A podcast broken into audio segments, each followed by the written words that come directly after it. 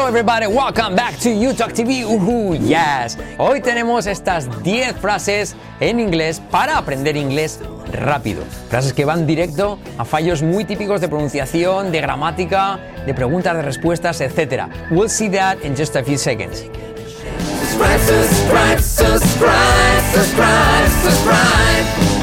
Alright, welcome back to You Talk TV. Apuntaos abajo en el primer comentario destacado o en la descripción del vídeo a nuestra presentación gratuita para aprender inglés en 8 meses y a cambiarlo en una semana. Es decir, cambia tu inglés en una semana y háblalo en menos de 8 meses. Totalmente gratis, solo te pedimos tu email y tu nombre. También suscríbete a YouTalk TV, give us a thumb up, danos un like y eh, sobre todo activa, prende la campanita, ¿ok?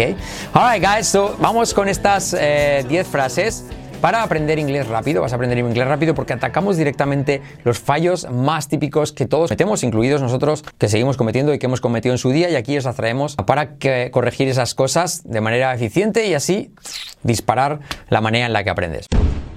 Frase número uno. Me está dando un libro. Él me está dando un libro. He's given me a book. Mira lo que tenemos. He, semiclave H. He's given eso es una semiclave V, pero las is como es. Given. No es giving, sino given me a book. Me está dando un libro. He's given me a book. U como O. No se dice book, sino book. Repite conmigo. He's given me a book. He's given me a book. He's given me a book. Con entonación sería yes. He's given me a book. Recuerda que nuestra técnica de entonación se llama hey, yes, no y que ponemos una partícula al principio de la frase para darnos la referencia cómo se acentúa alguna de las palabras de la frase. Por ejemplo, en este caso, si se dice He's given me a book, en lugar de hacerlo plano, ponemos en nuestra cabeza antes ese yes, porque es afirmativa, y diríamos Yes, he's, he's given me a book. Yes, he's given me a book. O también podrías acentuar given. Yes, he's given me a book. Acentuamos palabras completas en inglés. De ahí nuestra técnica de entonación, el hey, yes, no. En este caso es afirmativa, diríamos yes, he's given me a book. ¿Conmigo? Yes, he's given me a book. Number two.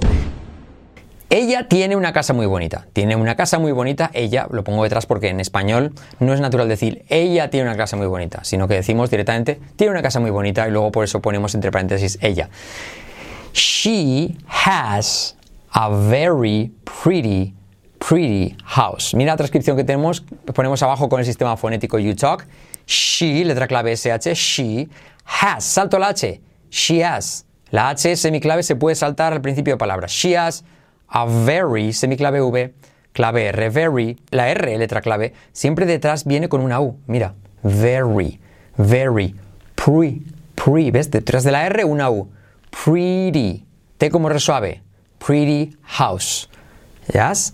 She has a very pretty house. Y ahí también podríamos hacer pretty house, pero me parece muy radical, lo hacemos pretty house. Conmigo, she has a very pretty house. She has a very pretty house. Saltamos la H. She has a very, she has a very pretty house. She has a very pretty house. She has a very pretty house. Conmigo. She has a very pretty house. Ahí lo tienes. Ella tiene una casa muy bonita. Verbo tener, has. Ella tiene Tercera persona, saltamos la H. She has a very pretty house. Ok, number three. Número 3, no vive en un piso. Lo mismo el él, porque no sería natural decir él no vive en un piso.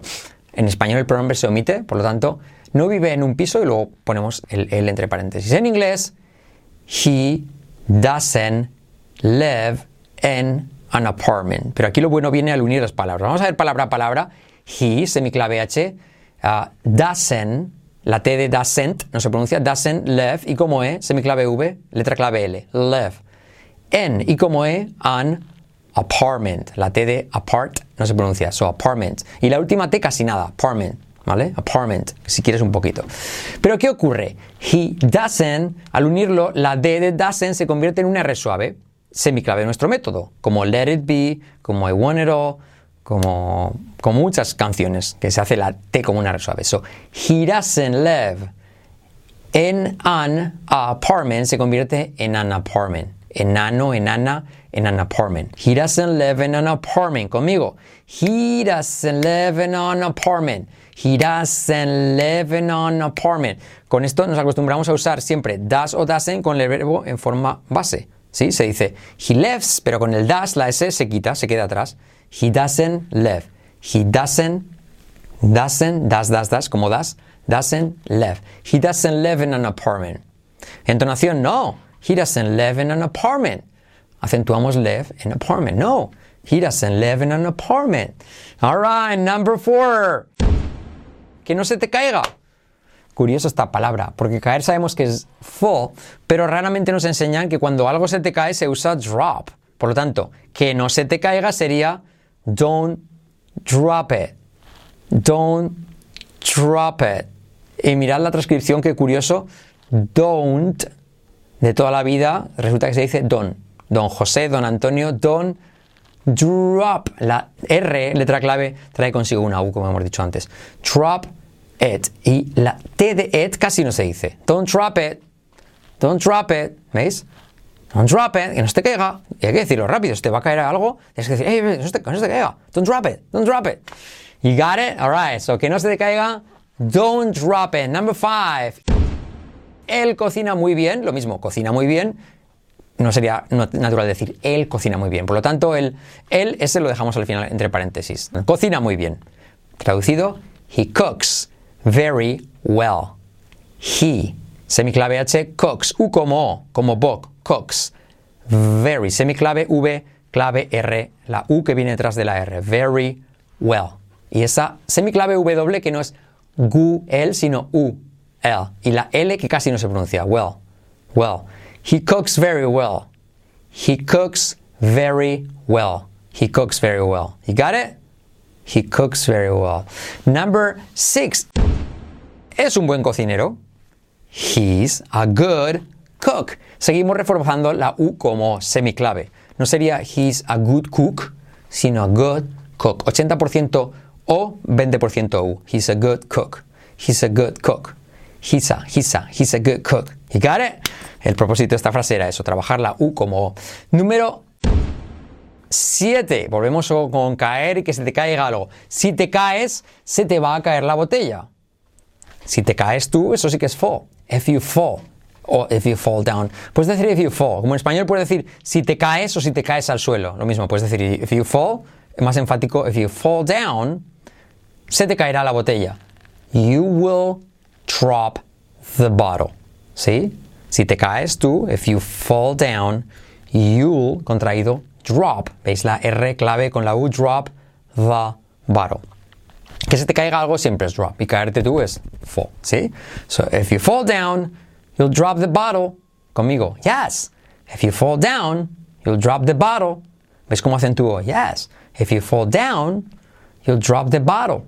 So down and bottle. Yes. If you fall down, you'll drop the bottle. ¿Ok?